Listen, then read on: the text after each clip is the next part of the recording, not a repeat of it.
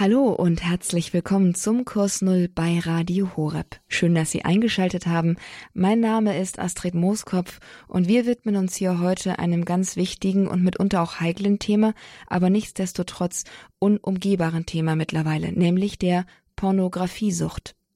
Mein Gast ist Christian Jungo, der Gründer des Schweizer Beratungs- und Coaching-Dienstes Escape, der Menschen, die von Sex- oder Pornosucht betroffen sind, hilft, diese Sucht zu überwinden. Christian Jungo ist diesen Weg, den er mit seinen Klienten jetzt auf der Beratungsseite geht, selbst auch als Klient vor Jahren gegangen. Er selbst kennt nämlich beide Seiten. Die Pornografiesucht und dann aber eben auch den Weg hinaus, so weit, dass man anderen zur Seite stehen kann. Heute sagt er von sich, ich bin ganz frei. Und das sind doch mal heitere und vielversprechende Aussichten für jemanden, der sich in eine Sucht verstrickt hat. Mit ihm freue ich mich hier heute ins Gespräch kommen zu dürfen. Wir sind telefonisch verbunden mit der Schweiz. Ein herzlichen Gruß in die Schweiz und ein Dank schon mal im Voraus dafür, dass wir heute hier über dieses sehr persönliche Thema, aber auch dieses sehr wichtige und sehr viele Menschen betreffende Thema ins Gespräch kommen können. Danke. Herr Christian Jungo, wie viele Menschen schauen denn überhaupt Pornos? Gibt es da verlässliche Statistiken oder Aussagen, die uns einen Eindruck davon geben können, welchen Stellenwert der Pornografiekonsum in unserer heutigen Zeit einnimmt? Ja, zuerst herzlichen Dank, dass ich da eingeladen bin, ähm, dieses Interview zu machen.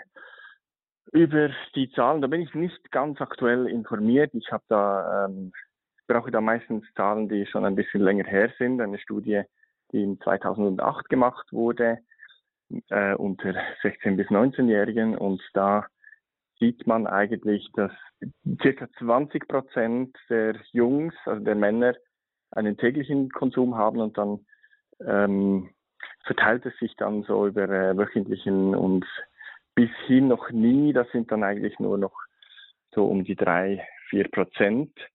Und bei den Mädchen ist es vielleicht nicht ganz so extrem, da ist beim täglichen Konsum vielleicht ein, zwei Prozent und äh, dann verteilt es sich so ein bisschen. Und grundsätzlich kann man sagen, es hat sich etwas verändert. Früher vor dem Internet musste man Pornografie suchen. Heute muss man sich davon abgrenzen. Also heute kommt es zur Person selbst, die im Internet sich bewegt. Irgendwo stößt man auf pornografische Inhalte muss sich entscheiden. Und das hat sich eigentlich verändert. Und da, daher würde ich sagen, dass eigentlich alle oder ein Großteil der Menschheit heute sich in irgendeiner Form mit Pornografie konfrontiert sieht.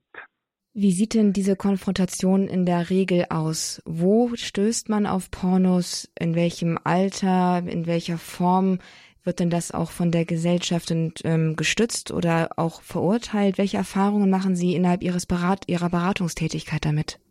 Also ich, wenn ich jetzt von meinen Klienten spreche, gerade die jüngeren, die jüngeren Klienten, die so, äh, die haben eigentlich mit zwölf über ihre Schulkollegen und über das Handy, äh, Computer eigentlich von da an begann eigentlich ihr Pornokonsum. Also eigentlich mit ihrer Geschlechtsreife beginnt dann eigentlich auch ein regelmäßiger Pornokonsum und das ist heute eher eigentlich die Regel so in dem Sinne.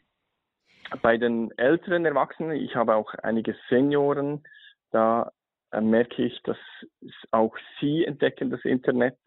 Und je nachdem, wie sie äh, aufgewachsen sind oder vielleicht die Sexualität in der Beziehung nicht mehr funktioniert, dann haben sie ein größeres Potenzial, dass auch hier äh, die Pornos eine Ersatzwelt bieten und sie eigentlich auch da hängen bleiben mal rein aus äh, weltlicher Sicht in Anführungszeichen, wo liegen denn die Problematiken von Sexsucht äh, und Pornosucht? Ich sage, wir sprechen ja von Pornosucht. Wo liegen die Problematiken von Pornosucht bei Jüngeren in der Entwicklung und bei Älteren eben auch in ihrem, ja, in ihrer, in ihrem Lebensweg? Wo zeigen sich da Problematiken psychologischer, vielleicht sogar physischer Natur? Also als erstes können wir verstehen, dass alles, was unser Belohnungszentrum bedient, also was uns ähm, Glückshormone aus, äh, bewirkt ähm, und in großen Mengen verfügbar ist, da können wir süchtig werden. Das ist ein Grundsatz. So ist das. Ist beim Alkohol so, ist beim Rauchen so, ist bei allen Drogen so. beim Kaufen, beim Gamen und eben auch beim Pornokonsum. Das, die Bilder machen ja etwas, das schüttet Hormone aus und die, ähm, davon kann man eben auch süchtig werden. Es gibt ein großes Potenzial, weil die Sexualität sind, äh, beschert uns die stärksten möglichen Gefühle, die wir ohne irgendeine Substanz äh, erwirken können. So, das ist mal der, der Grundbaustein. Und die Nebenwirkungen würde ich mal sagen, dass die Sucht selbst ist eigentlich der Kontrollverlust. Das heißt, der Mensch merkt, ich tue nicht mehr das, was ich will, sondern ich muss äh, Dinge tun und ich, ich erlebe eine Persönlichkeitsveränderung im Sinne von, ähm, ich fühle mich äh, mitten auf der Straße sexuell erregt, nur weil irgendein minderjähriger Teenie äh, vor mir durchgeht. Äh, und ich äh, und äh, man merkt eigentlich, das ist nicht mehr normal. Oder gewisse Dinge, man merkt die Grenzüberschreitungen.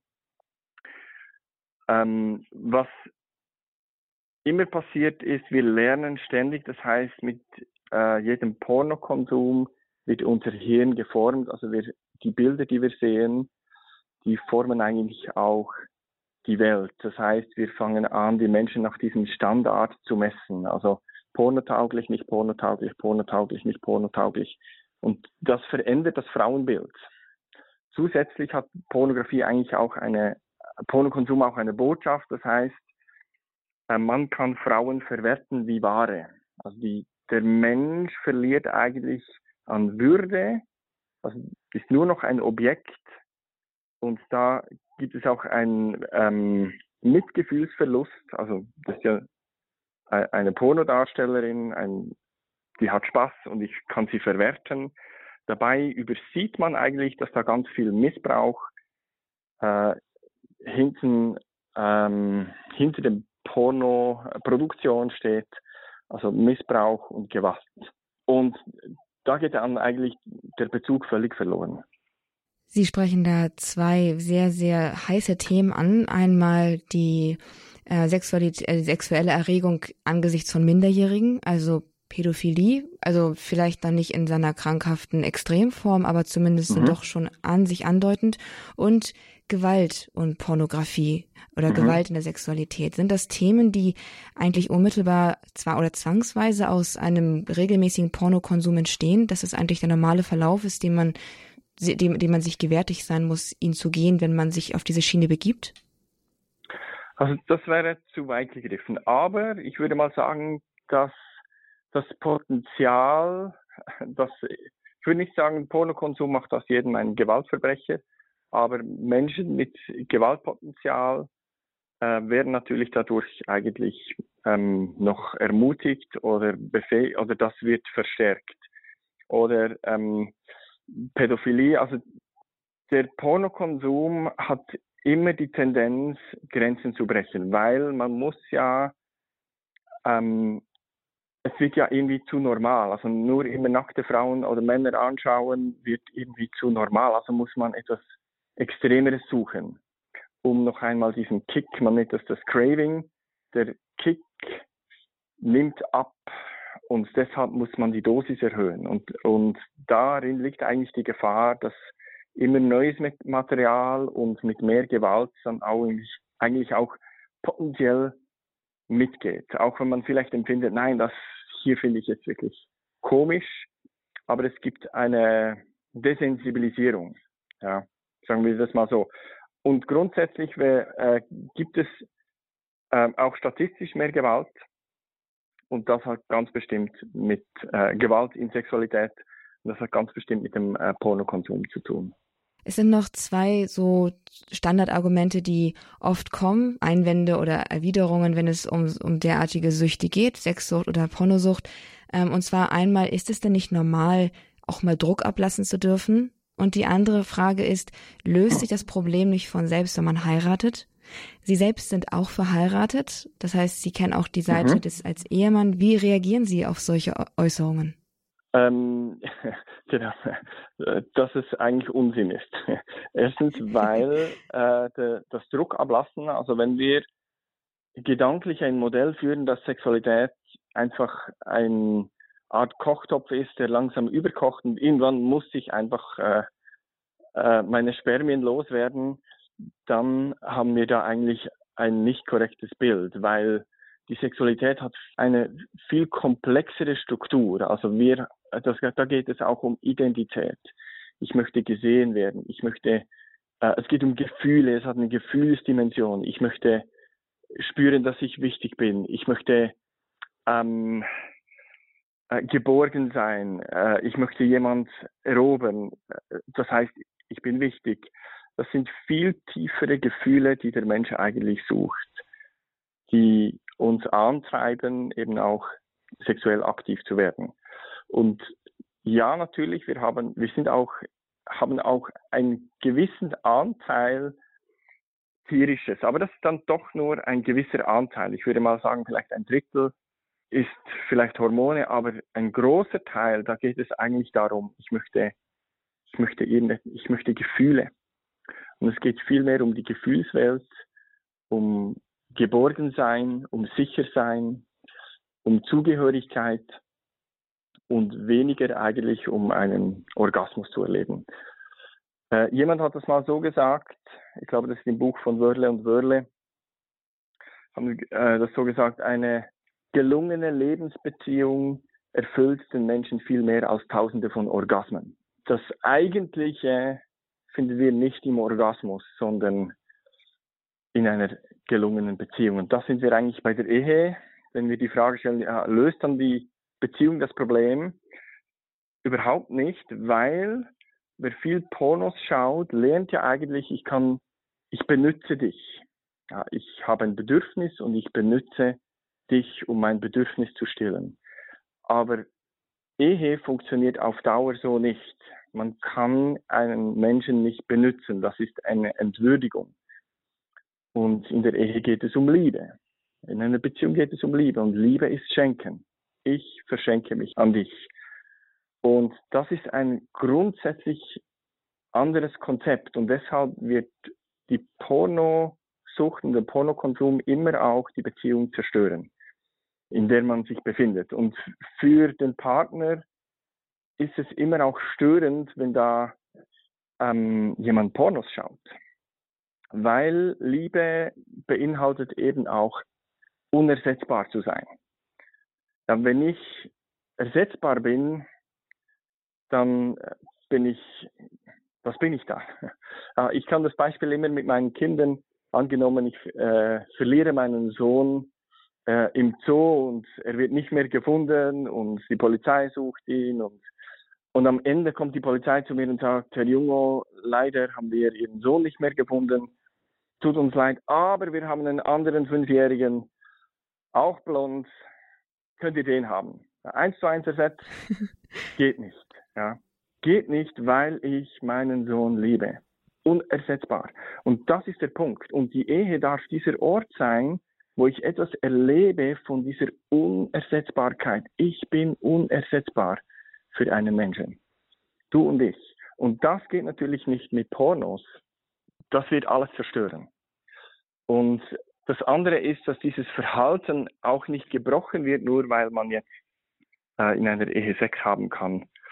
Äh, was man sich angewöhnt hat in einem süchtigen Maße, kann man dann kaum stoppen. Das ist dann die, die andere Seite. Und deshalb erleben das dann viele auch problematisch, wenn sie dann mal verheiratet sind. Also äh, die, viele dieser Klienten, die ich betreue, sind dann eigentlich auch an dem Punkt angelangt, wo sie merken, ich muss mein Leben ändern. Aber da finde ich es eben schon ein bisschen spät. Herr Jungo, es war schon am Anfang erwähnt worden, Sie selbst sind auch ein Betroffener. Sie kennen beide Seiten. Mhm. Jetzt sagen Sie, es ist ein mhm. bisschen spät, wenn man das in der Ehe dann merkt, dass es irgendwie da irgendwas aus dem Ruder gelaufen ist. Wann haben Sie denn gemerkt, dass es bei ihnen zu spät ist, also, beziehungsweise dass, es, dass, dass, sie, dass sie in der Sucht stecken und dass der Wunsch aufkam, frei zu werden. Wann war dieser Moment und wie ist der ausgelöst worden? Ja, ich hatte äh, über Jahre irgendwie mal mehr, mal weniger Pornografie konsumiert, so wie das halt oft viele tun. Und dann habe ich meine liebe Frau kennengelernt, ich in Beziehung, dann hatte ich eine bessere Phase, weil ich irgendwie das stoppen wollte. Aber das hat nie ganz geklappt. Und dann haben wir geheiratet und bei der Heirat habe ich mir gesagt, so, und jetzt muss ich mein Leben ändern. Ich will. Ich bin es meiner Frau schuldig. Ähm, und ich wusste auch, das wird nicht so einfach, weil ich hatte schon genügend Erfahrung mit mir selbst. Es ging dann ein paar Monate auch eigentlich gut oder so. Und ähm, dann kam der ernüchternde Moment, wo ich merkte, dass es geht überhaupt nicht. Es wird nur noch eigentlich schlimmer als vorher. Und da hatte ich so einen Moment, wo ich unweigerlich einfach verstanden, ich glaube, das war irgendwie der Heilige Geist, der mir äh, ähm, Einsicht gegeben hat. Und ich habe das erste Mal verstanden, mein Problem mit Pornografie ist Sucht. Und da merkte ich, wenn ich ehrlich bin mit mir, ich habe ein großes Problem. Und da merkte ich, okay, wenn ich eine Sucht habe, dann brauche ich Hilfe. Ja, wenn ich kokainsüchtig bin, dann brauche ich Therapie. Ganz einfach. Wenn ich Sucht habe, dann brauche ich Hilfe. Das war meine Erkenntnis. Und Sucht hat viel mit Lügen zu tun. Ich habe mich jahrelang belogen. Im Sinne von, das wird schon besser. Und wenn ich dann heirate, dann geht's schon. Und wenn ich mich nur genug anstrenge, dann kriege ich es in den Griff. Und wenn ich, ja, bis an den Punkt, wo ich einfach eingestehen musste, es wird mich kaputt machen. Das ist die Wahrheit. Und ich habe heute eine Möglichkeit, mich zu entscheiden. Und ich habe mich für das Richtige entschieden. Und dann, ja, dann habe ich äh, jemand gesucht, bis ich gefunden habe, äh, einen Ort, wo man mich begleitet hat. Das ist also der Wendepunkt gewesen in Ihrem Leben. Da fing es dann an, sich zu ändern. Darüber vielleicht mhm. dann gleich ein bisschen mehr. Aber fangen wir doch, kehren wir jetzt doch nochmal an den Anfang zurück. Sie haben, Sie haben sehr öffentlich von Ihrer Pornografiesucht auch gesprochen. Und mhm. ich hoffe, es ist Ihnen recht, wenn wir Sie bitten, dass Sie jetzt vielleicht uns erzählen, wie sind Sie überhaupt da hineingerutscht? In welchem Alter waren Sie? Was waren die Wege und was waren die Gründe, warum Sie damit angefangen haben und genau, warum Sie sich da immer tiefer hinein verstrickt haben? Genau, so mein Erstkontakt war etwa mit 16. Da habe ich bei äh, jemandem äh, in, in, der Umgebung, in einem Versteck, äh, sechs Heftchen gefunden, im Rückblick würde man sagen, ja, ganz harmlos, Playboy. Aber das war eigentlich der Anfang. Für mich eine, ich spürte eine, einen unglaublichen Sog. Ich weiß jetzt, wo das ist und ich muss das irgendwie immer wieder aufsuchen. Und da spürte ich schon irgendwie als gläubiger Christ, ich will das nicht, aber ich, ich, ich kann nicht anders. Ich muss immer wieder dahin. Äh, irgendwann waren die Heftchen weg, dann war ich auch wieder ganz frei, das war auch kein Problem, aber ich spürte schon eigentlich diese Intensität. Warum auch immer, ich fühlte mich unglaublich angezogen. Und angefangen hat dann das Problem wieder, als ich mit 22 von zu Hause ausgezogen bin, mir ein eigenes Internet ähm, zugelegt habe, einen eigenen Computer und da war eigentlich zum ersten Mal so richtig die Möglichkeit. Und da begann es dann eigentlich so in unregelmäßigen Abständen, dass ich Pornografie konsumierte. Mit 22 sagen Sie, äh, mhm. war das schon die Zeit des Handys oder ist das noch vor der Nein. Zeit des Handys gewesen? Also ich bin äh, erst gerade 45 geworden, das heißt, das ist schon eine Weile zurück. Damals, äh, ich bin noch ganz ohne Handy und ohne Internet aufgewachsen. Ja, das gab es wirklich noch nicht. Das Handy ist dann wirklich so äh, mit meinen 20er dazugekommen. Ich habe mir das Handy mit 20 gekauft. Aber das war noch ein Tastenhandy, das war noch gar kein Problem, so in dem Sinn. Das ist dann ja, wenn Sie sagen, mit dem zugelegten Internet und der Verfügbarkeit, dass man dann das Ganze unkontrolliert wahrscheinlich dann irgendwie auch dann daran kommt. Das Handy mhm. ist damit ja eigentlich eine noch niederschwelligere Möglichkeit, ja. auf diese Sachen zuzugreifen. In dem Sinne auch eine größere Gefahr, oder? Für heute, für Menschen. Ja, heute. genau. Man spricht in der Fachwelt von den AAA, also 3A, AAA. Die Anonymity, also die Anonymität ist ein Faktor, das vorher nicht so war. Also jetzt kann ich mein äh, ganz heimlich, niemand sieht mich, ich muss in keinen äh, Laden, keinen Kiosk, keine Zeitschriftenverkauf. Äh, ich kann ganz anonym. Ja. Und dann ist die Affordability, also es kostet kaum etwas. All die Videos, die kosteten Geld, man die sich kaufen musste. ähm, heute kann man sich sehr viel Material besorgen, ohne dass man irgendeinen Cent ausgibt. Und dann ist auch die Accessibility, also die Zugänglichkeit. Und das hat sich um ein zigfaches äh, verändert. Also heute hat man eigentlich immer, jederzeit, wo man ist, Zugang zu pornografischen Inhalten. Und das überfordert eigentlich uns Menschen. Niemand ist 24 Stunden immer so stark, dass er sagt, ich will das nicht schauen. Es kommt der Moment, wo wir versucht sind. Vielleicht nicht alle Menschen, das muss ich auch sagen, aber das ist, das hat etwas grundsätzlich verändert. Also das Handy kreiert etwas ganz Neues, eine ganz neue Problematik, die wir so nicht hatten. Kehren wir nochmal zurück auch jetzt zu Ihrer eigenen Biografie. Hm? Sie sind also die dann diesen Weg gegangen. Sie haben dann so mit ähm, mal mehr, mal weniger, haben Sie so gesagt. Ähm, es ist ein bisschen schwierig, sich was darunter vorzustellen. Wie sieht denn mal mehr, mal weniger aus? Ist das äh, und und, in, und versucht man das auch zu verheimlichen oder ist das eigentlich unter Jungs so eine Sache? Das macht man halt und das machen alle und darüber redet man auch. So wie ich das feststelle, ist heute das macht man halt. So, aber zu meiner Zeit war das eine heimliche Sache die man eigentlich nicht so geteilt hat. Da haben wir sich sehr geschämt.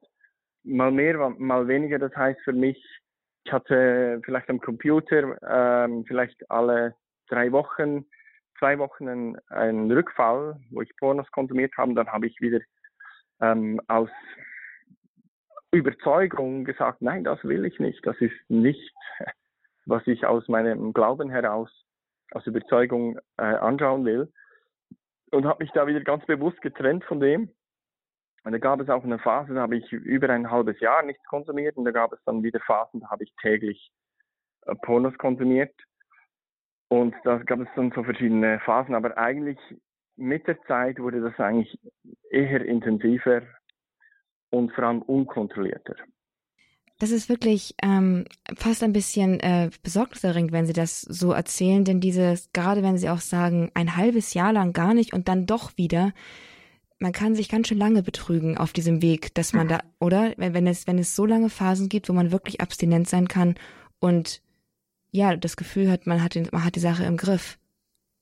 Ja, genau. Also es hat sicher auch Momente gegeben, da hatte ich ja wirklich aussteigen können, wenn ich gewusst hätte, mit was ich eigentlich zu tun habe. Aber man ist ja, ich, man muss vielleicht noch erklären, es gibt Menschen mit einem Suchtpotenzial und Menschen, die haben ein kleineres Suchtpotenzial. Und ich gehöre zur ersten Kategorie. So, für diese Menschen ist es besonders schwierig, sich abzugrenzen von Dingen, die süchtig machen. Und deshalb bin ich da auch immer wieder reingerutscht wurde dann auch eben richtig süchtig. Man muss ja zuerst süchtig werden. Also es gibt schon Menschen, die haben ein so hohes Suchtpotenzial, dass sie von Beginn an süchtig sind. Grundsätzlich kann jeder Mensch süchtig werden, der über eine längere Zeit etwas süchtig machendes konsumiert. Mhm.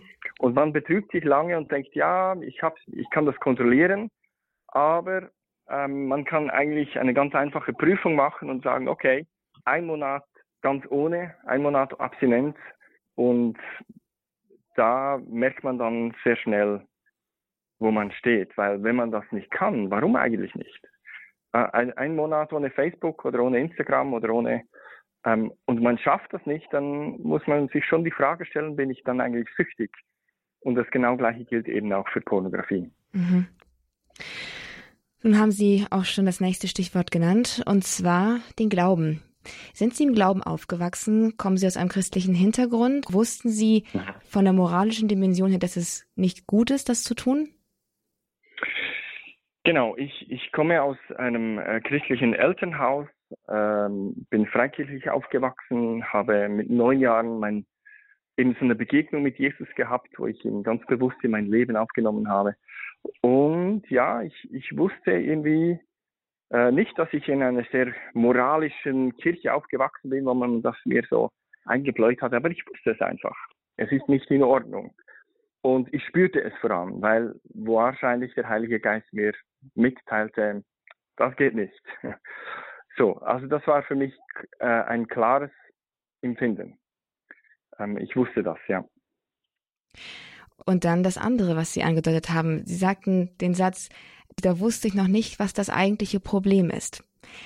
Herr Christian Jungo, was ist denn das eigentliche Problem hinter Ihrer Sucht gewesen? Oder ist es mhm. ein allgemeines Problem? Vielleicht fangen Sie mit dem Ihrigen an und wenn es ein allgemeines ist, können Sie es dann ja ausführen. Ja, genau. Äh, bei der Sucht gibt es geht ja um Gefühle. Im Ende geht es um Gefühle. Man will, zum Beispiel mit dem Alkohol, man will sich ein gutes, man will Sorgen vergessen, das sind negative Gefühle.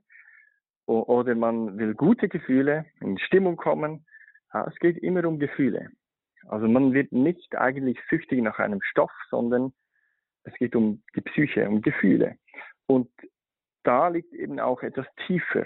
Ja, Menschen, die äh, innere Traumas erlebt haben, also eine äh, vielleicht eine schwierigere Kindheit hatten oder Verlust äh, erlebt haben durch Scheidung oder ähm, die haben auch ein, eine höhere ähm, innere Suche nach Liebe und Geborgenheit oder was auch immer, Sicherheit, das sind Gefühle. Ja, und bei mir war es eben auch so, dass ich in, in mir eigentlich eine, eine Leere empfand. Eine, ich wusste nicht, ob ich liebenswert bin. Ich wusste nicht, ob, ob ich wichtig bin. Meine Identität war irgendwie sehr instabil und ich wusste es vielleicht, wenn ich gelobt wurde oder etwas erfolgreich gemacht habe, aber dann war es wieder weg. Und irgendwie hat mir das etwas gegeben. Und ich würde mal sagen, dass es etwas tiefer liegende sind eigentlich, ich möchte, ich möchte ein gutes Gefühl haben. Und das konnte ich jetzt eben auch mit den Pornos erreichen. Es geht eigentlich dann nicht nur um die Sucht oder vielleicht ist es dann das Verhalten, ist dann eigentlich nur ähm, etwas Äußerliches, aber unter dem Eisberg, ja, den wir nicht sehen, da ist etwas viel Tieferes verborgen. Nämlich bei mir war es diese Sehnsucht nach, ich weiß nicht, wer ich bin. Ich weiß nicht, ob ich liebenswert bin. Und dieser Schrei, der war lange gar nicht hörbar, aber der war spürbar. Und das war eigentlich dann das Tieferliegende der Kampf, dann aus, sich aus dieser Sucht zu befreien? Sie haben gesagt, Sie haben irgendwann erkannt, Sie stecken in einer Sucht drin, haben dann auch vielleicht dieses Problem so langsam kennengelernt oder so ein bisschen erfasst. Wie war dieser Weg von der Einsicht, ich bin süchtig, hin zu dem Punkt, dass Sie schreiben können in Ihren Zeugnissen, heute bin ich ganz frei? Ja, ich kann, ich kann das, ich versuche das kurz zu halten. Das äh, ist eine, eigentlich eine längere Geschichte. Ich habe dann das erst meine Frau bekannt, dann habe ich äh, Hilfe gefunden, dann wurde ich ein, gut ein Jahr lang begleitet, ich konnte dann abstinent leben, aber ich fühlte mich eben nicht frei. Das war eine andere Kategorie. Ich merkte dann eben, ich bin nicht frei. Und dann hatte ich so nach dreiviertel Jahren äh, heftige Rückfälle. Ich ließ mich einfach gehen, ließ mich all, ich hatte alles aufgebaut mit Filter, mit ähm, Unterstützung, mit äh, Gelübden, und hatte heftige Kämpfe widerstanden. Und da ließ ich alles fallen habe einfach wieder, bin zurück in meine Pornosucht. Und da hat mich eine unglaubliche Hoffnungslosigkeit gepackt und ich dachte, ich bin untherapierbar. Ich muss wahrscheinlich so bleiben. Und wenn man keine Hoffnung mehr hat oder kaum noch, dann greift man zu der letzten Hoffnung, die man noch hat. Und das war Jesus in meinem Leben. Und da bin ich in äh, in mein Schlafzimmer, bin auf die Knie und habe zu Jesus geschrien, habe gesagt, Jesus, ich weiß, dass du lebst, ich glaube an dich. Bitte auch nicht mehr um Vergebung, weil ich weiß, dass du mir vergibst, aber ich brauche ein Wunder. Sonst muss ich so bleiben. Und da habe ich dann, bin ich aufgestanden, habe die Bibel aufgeschlagen und da habe ich dann, äh, glaube ich, Hesekiel äh, 36 gelesen. Da steht, Gott spricht zu seinem Volk und sagt, ich werde euch von euren Götterbildern wegholen und ihr werdet die Götzenbilder von euch werfen und ich werde euch heilen von eurer Rückfälligkeit und ich werde euch Gott sein und ihr werdet mein Volk sein. Und ich wusste in dem Moment, das meint mich. Das war eine, so klare Erfahrung. Ich wusste, etwas wird passieren, aber es passierte in dem Moment eigentlich noch nicht viel. So bin ich dann wieder zu meinem Seelsorger, haben alles gebeichtet, gesagt, so, so sieht es aus. Und ich bin eigentlich ziemlich in der Scheiße, ich weiß nicht wie raus. Und ähm, dann haben sie als Kirche für mich gebetet, am Sonntagmorgen. Da habe ich gemerkt, doch, das war gut. Aber ich dachte, ja, wie lange hält das an? Ja, ich, ich spürte eine tiefe Unsicherheit in mir. Ich fühlte mich gereinigt, die Sünden waren weg, das war wieder alles okay, aber ich dachte in mir, das wird nicht, das wird nicht halten, weil ich kannte mich. Und nach drei Wochen von dem Erlebnis an, da hatte ich nochmals so ein Erlebnis, wo ich realisierte, mein Herz muss sich verändern. Hier drin ist das Problem. Ich bin das Problem, nicht die Pornos. Das ist eigentlich, ist auch ein Problem, aber ist nicht eigentlich das Problem bin ich. Ich gehe zurück. Ich brauche Veränderung. Das ist der Punkt. Äh, und da habe ich angefangen, zu Gott zu schreien und sagen, Herr, ich, Gott, ich brauche ein neues Herz. Ich weiß gar nicht, was mein Problem ist. Ich brauche eine Veränderung und ich kann mir nicht helfen. Und da habe ich sicher eine Woche lang Gott gesucht, bin spazieren gegangen, habe zu Gott geschrien, gebetet. Und nach dieser, äh, auf so einem Spaziergang, nach einer Woche, da hatte ich so eine Begegnung mit Gott, die war irgendwie ganz unspektakulär und doch sehr spektakulär, weil ich spürte plötzlich, wie wenn ein Schalter umgelegt wurde in meinem Innern und ich wusste, jetzt bin ich, jetzt kommt etwas Neues, ich bin frei. Und von da an hatte ich überhaupt keine Versuchung mehr, ein Jahr lang keine Versuchung, keine Gedanken, ich brauchte keinen Filter, ich hatte keine Zwänge mehr, ich hatte keine Rückfälle. War einfach, und in dem Moment, als ich da stand, dieses Erlebnis hatte, da hörte ich die Stimme von, von Gott in meinem Inneren und er sagt mir, Christian, du suchst nach Liebe am falschen Ort. Ich bin diese Liebe. Und da begann dann eigentlich wie dieser Wechsel von, ah, was ist denn eigentlich mein Problem? Ich suche Liebe. Und Gott ist es. Und ich weiß es ja eigentlich seit meiner Kindheit. Aber ich habe es trotzdem am falschen Ort gesucht. Und da begann eine sehr schöne Reise, Gott zu entdecken. Aber hast, Sie haben nach Rückfällen gefragt und das war, ist tatsächlich so. Ich hatte dann nach einem Jahr, ich, ich war dann noch in, in Amerika, hatte eine gute Zeit dort, bin zurückgekommen in die Schweiz und nach einem Jahr hatte ich dann einen Rückfall. Und ich dachte, Mensch, was bin ich für ein Idiot, jetzt habe ich alles verspielt. Aber ich habe gemerkt, ich bin nicht mehr süchtig. Ich habe einen Fehler gemacht, aber es fühlt sich nicht gleich an. Ich muss das Zeug nicht mehr ähm, tun. Das, ich habe gemerkt, das ist nicht mehr dasselbe. Und von da an habe ich wirklich gelernt, ähm, anders zu leben. Und da kam wirklich eine, äh, unglaubliche Freiheit. Und Freiheit ist für mich eben so definiert, ich, ähm, Freiheit heißt nicht, ich kann jetzt mit dem Feuer spielen, ohne zu brennen. Freiheit heißt, ich muss nicht mehr mit dem Feuer spielen. Und das ist für mich Freiheit. Und das erlebe ich bis heute, das ist jetzt über elf Jahre her, dass ich mit Pornos nicht mehr spielen muss. Aber ich kann nicht damit spielen. Das ist die andere Seite. Sie haben tatsächlich ein Wunder erlebt. Sie wurden wirklich mhm. verwandelt. Und dann haben Sie so schön gesagt, da begann eine Reise, auf der Sie Gott besser oder kennengelernt haben. Wie, mhm. genau, wie, wie war diese Reise? Was war das für eine Reise? Genau, das war ja diese Aussage Gottes in mein Leben. Du suchst nach Liebe im falschen Ort. Ich bin diese Liebe. Und schon ein halbes Jahr zuvor, da hatte ich so eine ähm, Losung gezogen. Das war bei uns in der Kirche Tradition, dass wir ähm, zu Neujahr so einen Bibelvers ziehen. Und da stand drauf, du bist mein geliebter Sohn, an dem ich wohlgefallen habe. Und ich dachte sofort, nein, das hat Gott zu Jesus gesagt. Das darf man nicht einfach so irgendjemandem geben. Ja, das ist ein Vers für Jesus. Und zweitens, das kam so wie aus meinem Inneren heraus. Zweitens, mich kann man nicht lieben. Und drittens, Gott kann nicht Freude an mir haben, weil ich bin ein sündiger Mensch. Äh, wie will er dann Freude an mir haben? Und dann habe ich das eigentlich wieder, ähm, ich habe den Vers mitgenommen, aber in mir entstand diese Sehnsucht. Eigentlich wünschte ich mir, dass Gott über mir genau das sagen könnte. Und ich wünsche, ich weiß es nicht in meinem Inneren. Und ich wünschte zutiefst diese Erkenntnis, diese Erfahrung, Gott meint mich. Ich bin kein Zufall. Und, und er ist zufrieden mit mir. Er will, er will mich. Und da war ich eben äh, in Amerika in diesem Jahr, wo ich diese Freiheit erlebe. Und da war ich in dieser äh, Jüngerschaftsschule oder diesen Bibelschule, wie man das auch immer nennen will. Und da ging es stark um diese Themen. Gott liebt dich und, und äh, um Identität. Und für mich war das schwierig zu fassen, weil ich konnte es mit meinem Verstand verstehen, aber nicht mit meinem Herzen. Und das spürte ich ganz stark. Da war irgendeine Differenz. Ich konnte es verstehen, aber nicht fühlen. Und da begann dann Gott mir zu begegnen in verschiedenen Begegnungen, wo ich plötzlich spürte in meinem Inneren, Gott ist mein Vater.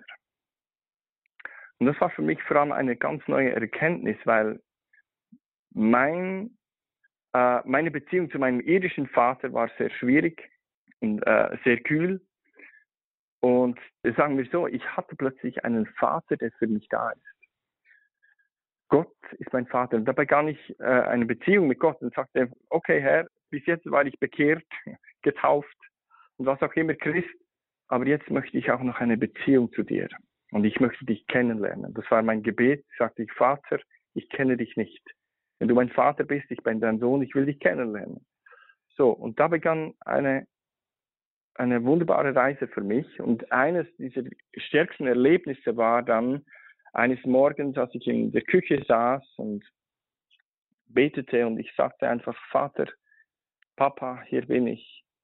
Ich gehöre ganz dir. Und in dem Moment füllt die Gegenwart Gottes den Raum und überschüttet mich eine, eine riesige Liebe. Ich beginne zu weinen, ich beginne zu lachen. Ich weiß gar nicht, was passiert, aber ich bin so tief berührt von dieser Liebe und tief in mir drin spüre ich, ich er meint mich.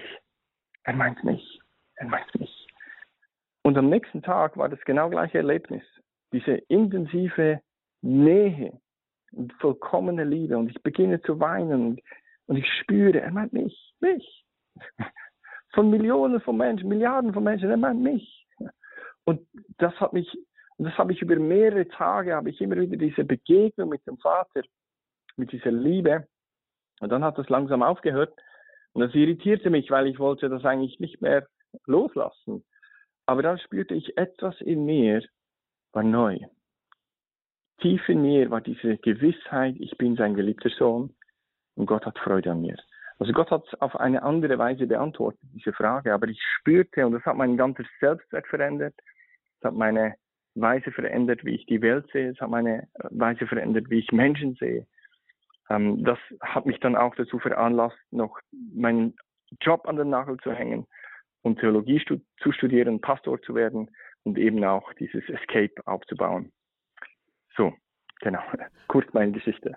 Wow, danke dafür. Danke für Ihre Offenheit. Das ist wirklich sehr, sehr berührend und macht wirklich Hoffnung, wenn man das hört, denn ich kann mir vorstellen, dass wenn man in so einer Situation drinsteckt und da diese Rückfälle vielleicht auch erlebt und da so ringt, dass man da auch den Zweifel hat, ob es überhaupt jemals gut werden kann. Aber Sie sind ein lebendes Beispiel dafür, dass es wirklich gut werden kann. Also würden Sie sagen, es heißt nicht einmal süchtiger, immer süchtiger, sondern man kann wirklich ganz heil werden. Ja, das würde ich sagen. Also zumindest habe ich das so erlebt. Und ja, es gibt auch ein äh, Suchtgedächtnis, das auch ich noch habe, aber ich bin nicht mehr süchtig. Mhm. Also dieses, diese Erfahrung habe ich nicht mehr. Also ich würde das nicht bestätigen, einmal süchtig, immer süchtig. Zumindest für Jesus ist es möglich, wirklich frei zu werden. Und ich habe verschiedenste Männer, die ich begleitet habe, die Ähnliches bezeugen und erlebt haben, dass sie wirklich ein ganz neues Leben begonnen haben. Und das soll Mut machen, weil ich hatte keine Hoffnung für mich. Ich hatte wirklich keine Hoffnung, dass sich je etwas ändern könnte in meinem Leben. Aber Gott kann. Und davon haben Sie auch Zeugnis gegeben in vielfältiger hm. Form. Sie leben, Sie haben das sehr, äh, sehr, sehr öffentlich gemacht, wie auch jetzt hier. Und angesichts der Tatsache, dass das doch ein sehr ähm, heißes Thema einfach ist, was es vielleicht auch nicht, wie reagieren die Menschen darauf als Pastor, als Theologe, als Familienvater, wenn Sie davon sprechen, dass Sie mal pornografiesüchtig waren? Erleben Sie Zurückweisung und Verurteilung oder was für Reaktionen kommen Ihnen da entgegen? Grundsätzlich positiv, also auch von der säkularen Welt, ähm, aber auch sehr unterschiedlich. Manche sind einfach äh, dann eher ähm, peinlich berührt und wissen nicht, wie man jetzt äh, das Thema wieder beendet.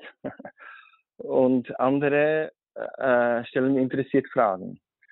Ähm, als Pastor würde ich sagen, gibt es mir eben auch Zugang. Also wenn mein Pastor so eine Geschichte hat, dann kann ich mein, auch meine Geschichte erzählen. Also das gibt, ist eine Hoffnung, die ich verkörpere, ähm, weil Gott Hoffnung schenkt. Und ähm, es gibt aber auch eben Menschen, die, die sich dann lieber zurückziehen, weil irgendwie spüren sie, das geht ihnen zu nahe. Um, ähm, wie ist es denn mit Menschen? Also Sie, ich stelle stellen die Frage mal eben als ein als eine Person des öffentlichen Lebens. Also wenn man nicht in der Situation ist, dass diese Geschichte hinter einem liegt, sondern dass man irgendwie noch drin steckt und man ist möglicherweise auch eine Person des, des öffentlichen Lebens. Gibt es da Möglichkeiten, auch Hilfe zu kriegen, die, wo man dann halt nicht stigmatisiert und abgeschossen wird? Ähm, ja, das gibt es. Äh, natürlich nicht wie Sand Meer. Aber es gibt ähm, jetzt zum Beispiel in der Schweiz, weiß ich, da äh, gibt es die porno-frei.ch Webseite. Da sind verschiedene Angebote platziert, wo Menschen Hilfe finden können. Und ich weiß nicht genau, wie das in Deutschland ist, aber ich glaube, das Weiße Kreuz Deutschland hat auch Hilfestellungen. Aber es, es gibt solche äh, Hilfestellungen. Man muss dann einfach auch bereit sein, einen gewissen Weg zu gehen oder einen gewissen Preis zu zahlen. Einen Preis zu zahlen? Ja, der Preis ist manchmal dann halt, äh, die, die Sucht zu bekämpfen kostet etwas. Und da begegnen viele eigentlich sich selbst und denken, naja, es ist ja nicht so schlimm. Ich könnte, ah, es ist mühsam, frei zu werden. Ich bleibe noch ein bisschen in meiner Sucht. Das meine ich damit. Was ist denn, okay, jetzt muss ich, also ich glaube, ich, ich habe alle Fragen jetzt gestellt, jetzt es, mhm. äh, sehr, äh, worauf ich jetzt noch irgendwie eingehen würde. Genau, ich, ähm, ich habe auf ihrer Website gesehen, Herr Christian Jungo, das ist auf der Seite von Escape, ähm, gibt es auch ein Angebot für Frauen. Wir haben jetzt natürlich vermehrt über mhm. Männer gesprochen, weil es ein Problem ist, dass mehr mit Männern assoziiert wird und öfter in diesem Bereich auch thematisiert wird. Ähm, ja. Gibt es auch eine Betroffenheit von Frauen? Sie haben auch die Zahlen genannt äh, von 2008, da waren auch Mädchen von betroffen, weniger als Jungs. Äh, wie, wie schätzen Sie das ein und wie äußert sich das bei Mädchen und bei Frauen? Mhm. Okay. Beziehungsweise, ähm, warten Sie, warten das, Sie, können Sie, können ja. Sie was dazu sagen oder wollen Sie das, äh, ist das? Ja, ich kann schon etwas dazu sagen, also ich weiß nicht genau, wie sich das bei Frauen auswirkt oder so. Okay. Aber ein Problem ist eigentlich, dass es ein, als typisches Männerproblem stigmatisiert wird. Und das ist eben problematisch für betroffene Frauen. Ja. Zu, das wird noch zusätzlich schambeladen. Also zudem, dass ich so etwas tue und nicht mehr kontrollieren kann, habe ich noch ein Männerproblem. Ähm, verstehen, Sie, verstehen Sie die Problematik? Und das müssen wir eigentlich grundsätzlich brechen. Das ist nicht so, das ist kein Männerproblem mehr.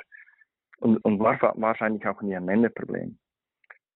Auch wenn mehr Männer damit Mühe haben. Was gibt es denn für andere, ähm, sagen wir mal, Tabus, Probleme in diesem Bereich, ähm, die die sie, wo sie sehen, das müsste gebrochen werden, damit da ein vernünftiger und ein auch ein zielgerichteter gesellschaftlicher Umgang mit dem Thema erreicht werden kann? Man hat das eigentlich ganz breit akzeptiert. Die, die jungen Leute, die müssen halt, das ist ihre Sexualität, Pornografie ist kein Problem, die können das schon gut unterscheiden. Ähm, das gehört halt dazu.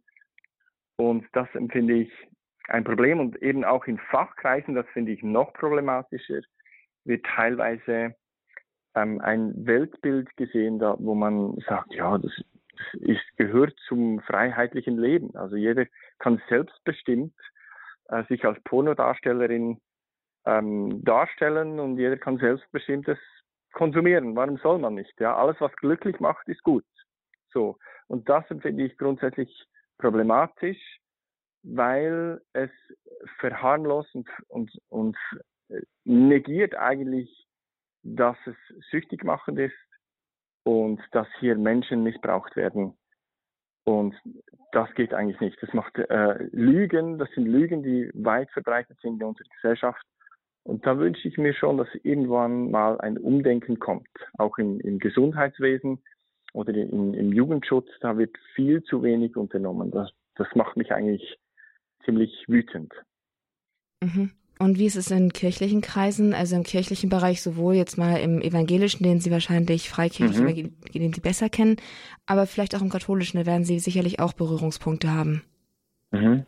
Äh, ich sehe immer noch eigentlich eine relativ große Hilflosigkeit. Das heißt, auch weil ähm, teilweise auch Leiter Betroffene sind, wie will man helfen, wenn man selber es nicht, ähm, nicht lebt, will man das Thema lieber nicht ansprechen. Das ist eine Sache und zum anderen fehlt dann irgendwie auch die Sprache dafür. Einfach sagen, das sollst du nicht tun, ist noch keine Hilfestellung. Ähm, was können wir tun, um eine Sprache zu bekommen, um wirklich äh, Hilfestellungen zu bieten? Da muss man schon irgendwie ähm, eine Kultur schaffen, die darüber sprechen kann. Und das sehe ich noch nicht überall so. Es ist eine gewisse Veränderung da, aber ich sehe immer noch eine große Sprachlosigkeit. Also ähm, Seelsorger, die vielleicht ähm, Leuten raten, ja, tu es einfach nicht mehr.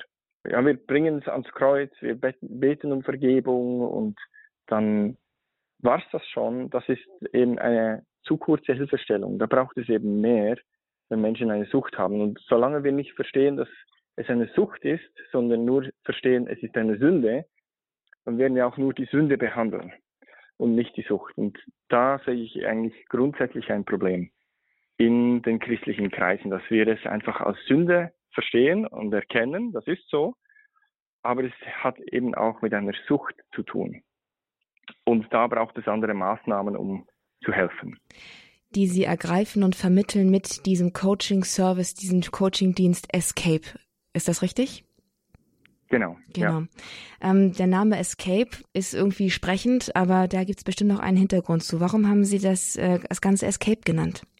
Genau, als ich mir Gedanken gemacht habe, da habe ich auch äh, ein äh, Theologiepapier geschrieben über die Unzucht, Porneia. Und da bin ich eben auf den, äh, im 1. Korinther 6 auf äh, eine Stelle gestoßen, wo Petrus, äh, Paulus sagt, flieht die Unzucht, ja, escape. Und deshalb habe ich dann gedacht, ja, okay, das ist ein gutes Escape, flieht die Unzucht. Das ist eigentlich so ein, äh, das ist dann so die, der Brand geworden. Herr Christian Jungo, ich habe noch eine letzte Frage an Sie. Wie ist es mit Pornografiesucht und Ehe? Sie haben das aus Ihrer Erfahrung ein bisschen geschildert. Es gibt viele Ehemänner, Ehefrauen, die davon offensichtlich auch betroffen sind. Wie kann man damit gut umgehen innerhalb einer Ehe? Grundsätzlich, ich bin tief davon überzeugt, es beginnt eigentlich, wenn jemand wirklich frei werden will, da muss man zuerst mal ganz ehrlich mit sich sein und wirklich wollen. Da, und als zweites glaube ich auch, dass eine Ehe immer auch auf Wahrheit gebaut ist. Also den Ehepartner gar nicht einzuweihen, das finde ich nicht möglich. Aber das hat vielleicht auch Konsequenzen. Ja, gewisse Geschichten haben mit einer Scheidung geendet. Aber ich, ich denke, Wahrheit ist besser als Lüge, äh, was immer die Konsequenz ist. Und als zweites, der, die Ehefrau hat je nachdem vielleicht auch nötig, jemanden zur Seite zu holen, die ihr beisteht in dem ganzen Prozess. Was ich nicht als hilfreich empfinde, ist, wenn die Frau zum zur Rechenschaftspartnerin wird, weil dann hat sie eigentlich eine Befangenheit. Sie ist Ehefrau und irgendwie auch Lebensberaterin und das geht nicht. Und da ist meine, meine Weisung dann meistens die, dass ich sage, die Frau soll besser, darf immer fragen, wenn sie es wissen will, aber Rechenschaft soll man besser mit jemand anderem ablegen. Also dass man ein Versprechen ablegt, äh, liebe Frau, ich nehme mir einen, einen professionellen Coach, wo ich das angehe. Wenn du wissen willst, wie es in meinem Leben ausschaut, ich ich werde dir ehrlich antworten. Aber manchmal, wenn die Abmachung ist, du musst mir jedes Mal jeden Rückfall sagen, dann wird die Ehe ganz schwierig. Also kannst du nicht mehr leben, weil du jedes Mal ähm, die Botschaft bekommst, ich bin wertlos. Ich, ich, das ist schwierig zu verarbeiten. Das, das, man kann nicht gleichzeitig Ehepartner und ähm, Rechenschaftspartner sein. Das beißt sich dann einfach. Und da merke ich, meistens geht das nicht rückfallfrei. Also die Leute, die da frei werden wollen, die haben meistens auch Kämpfe und eine längere Phase, in, in, denen es nicht nur immer gut läuft. Und das ist dann eben sehr entmutigend für eine Frau oder für den Partner, wenn man merkt, oder das Gefühl bekommt, die Person, also mein Mann gibt sich gar keine Mühe. Und das ist dann eigentlich meine, meine Weisung, dass sie da besser es auslagern. Also, ja, ist es so verständlich? Sehr verständlich. Haben Sie ganz herzlichen Dank. Dankeschön. Herr Christian Jungo, ganz herzlichen Dank, dass Sie uns hier Zeugnis gegeben haben von Ihrem Leben, dass Sie von Ihren eigenen Erfahrungen mit Pornografiesucht erzählt haben, von Ihrem Weg, der da auch rausgeführt hat, beziehungsweise wo Sie herausgeführt wurden dann auch ein Stück weit. Liebe Zuhörerinnen und Zuhörer, Sie können alle Infos über Escape, den Schweizer Coaching-Dienst, den Christian Jungo gegründet hat, den können Sie auf unserer Internetseite horeb.org finden mit Link und Kontaktmöglichkeiten. Es gibt auch ein deutsches Pendant dazu, Free Indeed. Auch diese Möglichkeit werden wir Ihnen auf, der, auf unserer Internetseite hinterlegen. Dann haben Sie ein zweifaches Angebot, worin Sie sich um Hilfe an jemanden wenden möchten. Außerdem auch der Hinweis auf die Möglichkeiten, die Sendung auf unserer Internetseite noch einmal nachzuhören oder sie herunterzuladen und weiterzugeben. Schauen Sie einfach vorbei auf horeb.org in der Mediathek in der Rubrik Kurs Null die Sendung Escape, ausgebrochen aus dem Käfig der Pornografiesucht mit Christian Jungo. Soweit mal der Werbeblock in Anführungszeichen. Herr Christian Jungo, ich hatte mir so gedacht, ähm, dass es vielleicht ganz schön wäre, wenn wir die Sendung heute mit einem Gebet beschließen. Wären Sie bereit, ein Gebet für die Menschen zu sprechen, die jetzt zuhören und vielleicht auch in irgendeiner Weise von diesem Problem berührt sind? Das mache ich gerne, sehr gerne. Ja. Danke. Ja. ja, Vater im Himmel, ich danke dir für deine Barmherzigkeit und Liebe. Und du kennst unsere Herzen. Und du hast deinen Sohn gesandt, um eine verlorene Welt zu retten. Und du siehst, wo sich so viele Menschen verrennt haben, in der Suche nach Liebe, in der Suche nach Freude, in der Suche nach Leben und sind am falschen Ort gelandet. Und ich bete für diese Menschen, dass du ihnen begegnest, dass sie deine Liebe, deine Kraft erfahren können, dass sie die Entscheidung treffen können, ein neues Leben zu beginnen. Ich bitte dich im Namen Jesu. Amen. Amen. Haben Sie tausendmal Dank dafür, für alles, für diese ganze Sendung. Und mhm. Ihnen wünschen wir jetzt alles Gute, Gottes reichen Segen für den weiteren Dienst, diesen wichtigen Dienst, den Sie tun. Danke Ihnen und einen ganz herzlichen Gruß in die Schweiz. Ja, danke auch, danke auch. Es war mir eine Freude. Ich habe jetzt länger keine Interviews mehr gegeben, weil ich äh, auch reduzieren wollte. Aber da hatte ich wirklich ein Jahr hier gerne, das habe ich sehr, sehr gerne gemacht. Genau. Möge es ein Segen sein. Möge es das sein. Vielen, vielen Dank. Liebe Zuhörer, und auch ich darf mich an dieser Stelle von Ihnen verabschieden. Das war der Kurs Null bei Radio Horeb mit einer Sendung über Pornografiesucht. Escape, ausgebrochen aus dem Käfig der Pornografiesucht mit Christian Jungo. Ich bedanke mich für Ihr Interesse, für Ihr Dranbleiben und wünsche Ihnen alles Gute und Gottes Segen. Ich bin Astrid Mooskopf. Hier ist Radio Horeb. Leben mit Gott.